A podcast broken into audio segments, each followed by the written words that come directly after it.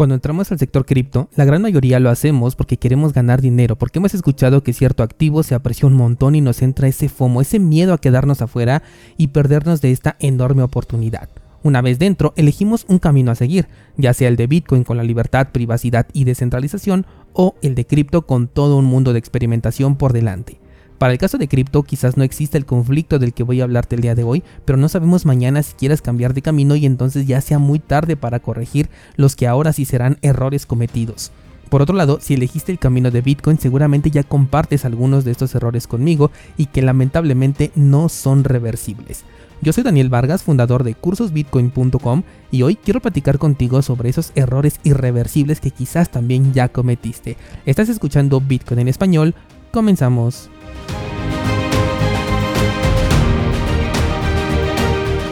Descentralizado, hoy te quiero contar una experiencia muy personal que me hizo darme cuenta de los grandes errores que cometí en el pasado cuando el tema de la privacidad y la seguridad no era algo importante, por lo menos para mí. Y es que cuando entré en 2017 aquí a Criptolandia, lo que más llamó mi atención era obviamente que podía conseguir incrementar el valor de mi dinero de manera exponencial, porque Bitcoin valía más que el oro. Ese fue el primer argumento que yo utilicé para explicarle a, mis conocidos, a mis amigos, eh, de, lo que yo había encontrado, ¿no? De cuando yo encontré Bitcoin, les dije, oigan, esto es tan valioso que hasta sobrepasó ya al precio del oro. Si no te eh, acuerdas, yo conocí a Bitcoin más o menos en los 1200 dólares, sin saber realmente que todavía tenía un, un valor mayor por dentro en su apartado técnico que a nivel de precio, pero bueno, esta fue mi primera impresión eh, con, con Bitcoin, por lo menos en la primera semana, digamos. La primera cuenta que me creé en una casa de cambio fue en Bitso. Eventualmente terminé entregándole toda mi información a dicho exchange porque me parecía algo normal debido al contenido que yo consumía alrededor de cripto. Pero cuando dije, bueno, yo quiero compartir esto con el mundo, o sea, iniciar este proyecto del que estás escuchando ahorita, entonces me hice cuenta en un montón de exchanges que veía, algunos solamente para conocerlos y poder hablar de ellos cuando se diera el momento, y otros porque llegaban a aceptar alguna shitcoin que por aquel entonces Binance no aceptaba, por poner un ejemplo, porque antes déjame decirte que tanto Binance como Coinbase eran bastante estrictos con qué monedas listaban en su exchange, entonces yo me hacía cuentas en estos servicios para comprar esas shitcoins. Hoy en día ya aceptan cualquier cosa en estas dos empresas, pero antes eran bastante selectivos. Al venir de un lugar en donde todo era más fácil si tú ponías el mismo correo electrónico e incluso para mí la misma contraseña, uno de los errores más garrafales, me di de alta en todos estos lugares con dichos datos. El mismo correo que llegué a utilizar para Facebook cuando utilizar Facebook era cool, eh, utilicé para darme de alta en Bitso y en cuanto Exchange se me cruzara enfrente. Por alguna razón nunca me hice cuenta en Coinbase y fue una de las mejores decisiones, pero bueno, ese fue uno de los golpes de suerte que tuve. El otro eh, golpe de suerte que tuve fue que nunca sufrí de un hackeo, ni a mis cuentas ni tampoco a los lugares en donde dejaba mi dinero o mis criptomonedas antes de comenzar a, utilizar una cartera en hardware. No sé cómo utilizando el mismo correo y la misma contraseña básica, nunca fui hackeado por eso es que le llamo que fue muchísima suerte. Desde 2019 más o menos fue cuando ya entendí que había que usar correo electrónico distinto para loguearse en estas casas de cambio y de hecho esto se los compartí desde entonces. En cuanto yo me di cuenta luego luego se los empecé a decir en el podcast. Pero porque para mí ya era tarde, yo ya había creado una cuenta en todos ellos y suerte de nuevo la mía que cuando entré no pedían validación de datos con documentos oficiales más allá de la que hice en Bitso en la cual sí terminé entregando casi todo, pero luego los otros exchanges, como la mayoría solamente me creaba cuentas para conocerlos y algunos ni siquiera los utilizaba, o si los llegaba a necesitar como lo que compraba ahí eran shitcoins, pues no metía más allá de 50 dólares. Entonces puedo decir que no tuve tanto problema, fue otro golpe simplemente de suerte. Fuera de mis tres exchanges favoritos en su momento, que fueron Binance, Bitfinex y Bitrex, en donde ahí sí hice varios movimientos desde 2017 hasta más o menos 2020. Cada vez fueron bajando mis movimientos hasta que hoy en día eh, hasta me mandan correos electrónicos de que eh, extrañan mi, mi, presencia, ¿no? Porque ya prácticamente no los utilizo para nada. Pero en estas plataformas nunca pasé por el proceso de Know Your Customer. ¿A qué voy con todo este contexto? Bueno, pues he estado en un proceso de cambio de toda mi información en Internet, nombres de usuario, correos, contraseñas, hasta un punto en el que considero que ya todo está delimitado de una manera un poco más segura. Por lo que me puse a eliminar un montón de cuentas, incluso de correo electrónico, cuentas de servicios que ya ni utilizo, incluso eliminé Gmail de mi celular, que no sé, considero que es una de las aplicaciones casi casi obligadas, ¿no? Que tenemos eh, prácticamente todos. En este proceso me encontré con temas que no me gustaron, como por ejemplo algunas exchanges no me permitieron cambiar de correo electrónico, me obligaban a quedarme con el mismo y si yo quisiera otro me incitan ya sea a crear una nueva cuenta y mover mis fondos con una transacción, lo cual ligaría automáticamente tanto mi identidad como mi historial, o bien eh, si yo había perdido el acceso a este correo electrónico, me decían que me pusiera en contacto con las personas de, atención al cliente, me puse en contacto con ellos y lo que me pedían era todavía más información que les entregara para yo poder demostrar que esa cuenta de correo electrónico realmente me pertenecía, ¿no? Entonces, pues definitivamente me quedaba yo atado de manos y pies porque pues mucho menos le iba a dar todavía más información de la que ya no les quería ayudar, ¿no? O sea, yo por eso quería eliminar mi cuenta. Por otro lado, tampoco me permitían cerrarla, y no me refiero a que no encontraba este botón de eliminar mi cuenta, sino que incluso poniéndome en contacto con servicio cliente, me dijeron abiertamente que no se permite la eliminación de cuentas de su base de datos en algunas casas de cambio, lo cual sí me molestó bastante. Fue entonces cuando dije, bueno, por un lado, qué error tan grave cometí al haber utilizado mi correo personal y por otro lado, qué bueno que este exchange o muchos de ellos nunca los utilicé o solamente compré alguna shitcoin que al día de hoy seguramente está más devaluada que el peso argentino. Otros exchanges sí me permitieron cambiar de correo electrónico, aunque lo que no me permitieron fue eliminar mi cuenta. Cambié el correo, utilicé correos ofuscados y abandoné la cuenta. Obviamente esto no elimina mis datos anteriores, ahí se van a quedar para siempre. El registro de mi correo personal de aquel entonces también se va a quedar ahí pero digamos que el último registro que les dejé fue un cambio de correo electrónico a una cuenta que es ofuscada y que a partir de, bueno, desde antes ya no lo utilizaba y solamente mi último movimiento fue este cambio de correo electrónico, ¿no? Entonces es, digamos que lo que lo único que pude hacer, lo único que ya quedó en mis manos. Por otro lado, otro grupo de plataformas sí me permitieron eliminar mi cuenta, lo cual sí me dio mucho gusto porque aunque no, aunque yo sabía que no iban a borrar mis datos, por un lado, como dije, eh, yo estos exchanges casi no los había utilizado y por el otro, estaba yo dejando un registro de que a partir de tal fecha había cerrado mi cuenta, mi interacción con cripto por el lado de esta empresa centralizada y que ya no la había vuelto a utilizar. Y bueno, como terminé eliminando también hasta mi correo personal, esto significó cambiar correos, crear cuentas nuevas en los servicios que utilizo, ya hablando fuera de cripto. Y una de estas empresas de hecho fue Uber, que como ya no la uso ahorita, pues eliminé mi cuenta aprovechando que lo permitía. Enseguida me llegó este, tipo, este típico mensaje de lamentamos que te vayas, da un clic si estás arrepentido aquí. Y con ese mensaje venía una leyenda que esa sí me impactó bastante y dice, hemos eliminado tu cuenta, pero mis datos por temas de regulación permanecerán en la empresa hasta 7 años antes de ser eliminados por completo. Esto me llevó a pensar en aquellas plataformas de exchange, ahora estoy regresando a cripto, que me permitieron eliminar mi cuenta, pero que obviamente se van a quedar con estos datos por lo menos durante 7 años. Y esto tómalo mucho en cuenta. Aquí, como te decía yo, afortunadamente en la mayoría de ellos no tenía ninguna interacción, pero tengo otros tres en los que sí tuve mucha interacción y algunos de ellos ni me permiten cambiar eh, o el correo electrónico o algunos otros no me permiten ni siquiera eliminar la cuenta. Y es que mucho te hablo yo aquí en este podcast de la privacidad y la descentralización porque yo sé que había cometido estos errores en el pasado, pero no fue que me dolió tanto como cuando quise resetear esta vida digital que difícilmente se puede dar este paso o me di cuenta que era muy difícil dar este paso y he dejado ya un rastro muy grande por todos lados. Por lo que si tú apenas estás entrando aquí en terreno cripto, te invito a que pienses muy bien en tu privacidad y no solamente aquí en cripto, sino en otros terrenos, porque las empresas están utilizando esto de no dejarte eliminar tu cuenta justamente para que el historial siga ahí vigente y te incentive a seguir utilizando la misma cuenta.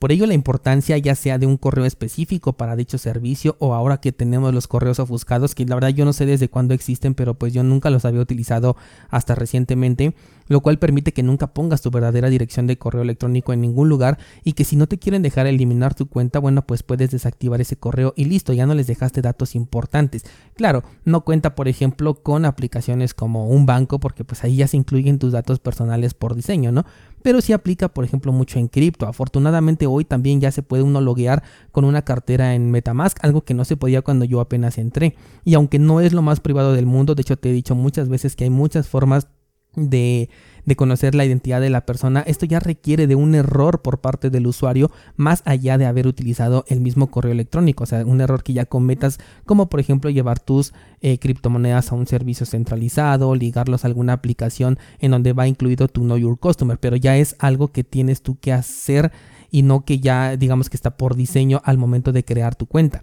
Existe además la posibilidad del, del reseteo, de cortar con ese rastreo eh, de, de, cripto cuando tú estás utilizando una cartera como Metamask. Fácilmente puedes gastar esas eh, criptomonedas incluso por un medio centralizado para que quede ahí el registro de ah, todo lo que tenía en esta cartera lo he vendido y ahí puedes tú demostrar que, que te saliste y después puedes crearte una nueva cuenta, las cuentas que tú quieras, de hecho puedes crear cuentas ilimitadas y tener una interacción completamente descentralizada. Por eso yo te digo que aquí es algo que podemos aprovechar.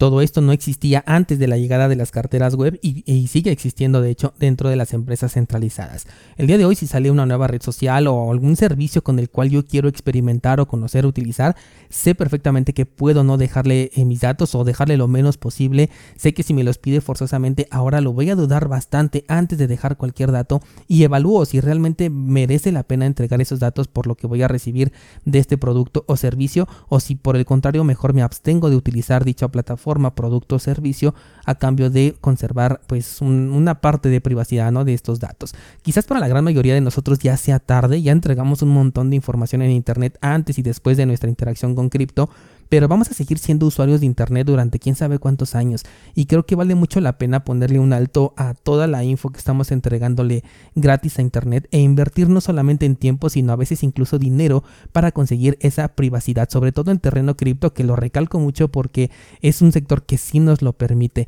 Nos lo permite prácticamente con cualquier cripto o token, pero sobre todo Bitcoin y Monero son las que vas a tener una mayor eh, privacidad siempre y cuando lo sepamos utilizar correctamente, ¿no? Pero qué mejor que aplicarla a cualquier entorno de nuestra interacción digital. Yo veo, por ejemplo, muy positivo cuando llega el registro de un, de un descentralizado a cursosbitcoin.com con correos que veo que son ofuscados y digo, qué bien, esta persona está valorando su privacidad. Y para aquellos que aún no lo hacen, sigue siendo mejor iniciar ahora, aunque sea tarde, que no hacer nada al respecto. Ahorita estoy probando varias eh, VPNs, me metí a esto de los correos ofuscados, además de utilizar un cliente de correo que sea más estricto con su nivel de privacidad y seguridad que el de Gmail, que ya como te dije lo dejé de prácticamente de utilizar. Y si hay que pagar por servicios premium para obtener un poquito más de privacidad, creo que vale la pena. No creo que exista una forma 100% segura o quizás ya tendríamos que meternos a apartados técnicos muy especializados que no van a ser nuestra intención, algo tipo, no sé, Edward Snowden en el libro que te comentaba de vigilancia permanente, que recuerdo que hasta cambiaba la antena a la cual se conectaba cada determinado tiempo, algo así, ¿no?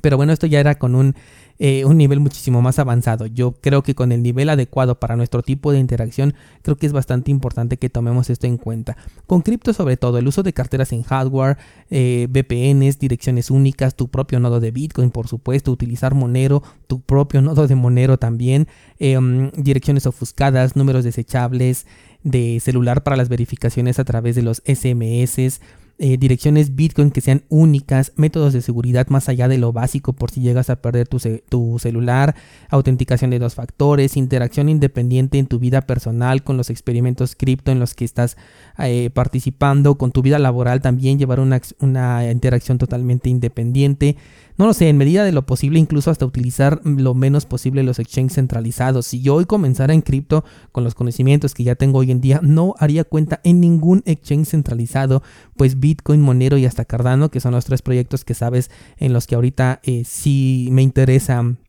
eh, participar, los puedo conseguir de manera totalmente descentralizada o por lo menos sin pasar por el Know Your Customer son un montón de cosas que pueden parecer pesadas, pero, pero cuando ya te, te, metes en esto hasta se vuelve apasionante cuando ya lo comienzas a hacer. O quizás sea porque a mí me gusta mucho pasar horas frente a la computadora, que por eso me parece apasionante, pero también por lo mismo creo que mi necesidad de hacerlo es mucho más grande. Yo te invito a que te sientes a revisar cómo está tu nivel de privacidad en Internet y que tomes medidas de hoy en adelante, sobre todo en cripto, y lo vuelvo a destacar porque cripto sí nos lo permite. Hay un montón de formas ya de loguearse y de tener privacidad, incluso de cortar el rastreo si ya cometimos algún error en el pasado, lo cual no es posible hacerlo fuera del sector cripto. De hecho, me puse a pensar, bueno, si a esto que le están llamando la Web 3 en algún momento nos llega a traer estos beneficios, entonces bienvenida sea y ahora sí me va a gustar. Solo que por ahora he visto que va por el lado contrario o le pasa mucho lo de Tornado Cash, ¿no? Que a lo mejor la Web3 sí esté buscando ser privada o semi privada, pero al utilizar o, al permitir el uso de activos centralizados, pues arriesgas esa privacidad a un posible bloqueo de cuentas por parte de estos servicios, pero no sé si en el, futuro estos desarrollos pueden llegarse a ver tanto dentro de Bitcoin y de Monero. Creo que ya estaremos hablando de entornos privados, descentralizados, resistentes a la censura por completo y eso sí que lo quiero ver y quiero participar definitivamente en ello, sobre todo ahora que ya he eh, como que madurado un poquito más en este tema de la, de la privacidad y la seguridad. Si por casualidad tú que me escuchas consideras que todavía no es tarde para tomar estas medidas, no desaproveches esta oportunidad que tienes. Y para la gran mayoría, para quienes ya es tarde, como en mi caso, bueno, pues aún así el beneficio de tener una interacción más privada a partir de hoy vale completamente la pena, sobre todo porque no sabemos cuánta vida digital nos queda por delante. Antes de despedirme te vuelvo a recomendar si es que no has leído este libro de vigilancia permanente, me parece un libro que va muy acorde a lo que estuvimos platicando el día de hoy y que te hace pensar en, otros escenarios que a lo mejor no hemos considerado, ¿no? Luego a veces hablamos mucho de la privacidad o, la descentralización, pero lo vemos como un tema, pues como que sí está padre, pero a lo mejor no hay que meterle tanta importancia, o no sé, ¿no? Como que se deprecia un poco el valor de, de este de este derecho que es la privacidad y que nos nos la, quieren arrebatar, ¿no? Ya lo decíamos hace un par de semanas con el comentario de un descentralizado que decía que en Bitcoin no había gran desarrollo y es que el desarrollo que se está haciendo pues va en pro de la privacidad, ¿no? Y a lo mejor él no lo consideraba como un desarrollo tan importante porque pues justo lo que te estoy diciendo, ¿no? Como que le damos un menor valor a este, a este tema y preferimos ver otro tipo de desarrollos como carteras, como criptojuegos, metaversos, NFTs, etcétera y en Bitcoin que se está dando eh, prácticamente cada, cada actualización que yo he visto alrededor de Bitcoin está orientado a la ofuscación y a la privacidad y eso me parece a mí ahora súper importante. Entonces, no sé, vamos a darle el, el valor que realmente tiene este derecho a la privacidad, ¿no? Y hay que reclamarlo porque si no en algún punto lo vamos a perder y entonces no habrá vuelta atrás. Espero tus comentarios al respecto de este episodio, ya sea en las notas de este mismo programa, si lo permite, por ejemplo en YouTube, o directamente vámonos al grupo de Discord, ahí podemos debatir sobre esto y pueden ustedes contarme su experiencia o qué servicios han utilizado ustedes para conseguir una mayor privacidad para que los pueda yo también eh, conocer y toda la comunidad. Así que espero ver por allí sus aportes, muchas gracias por acompañarme y hasta mañana.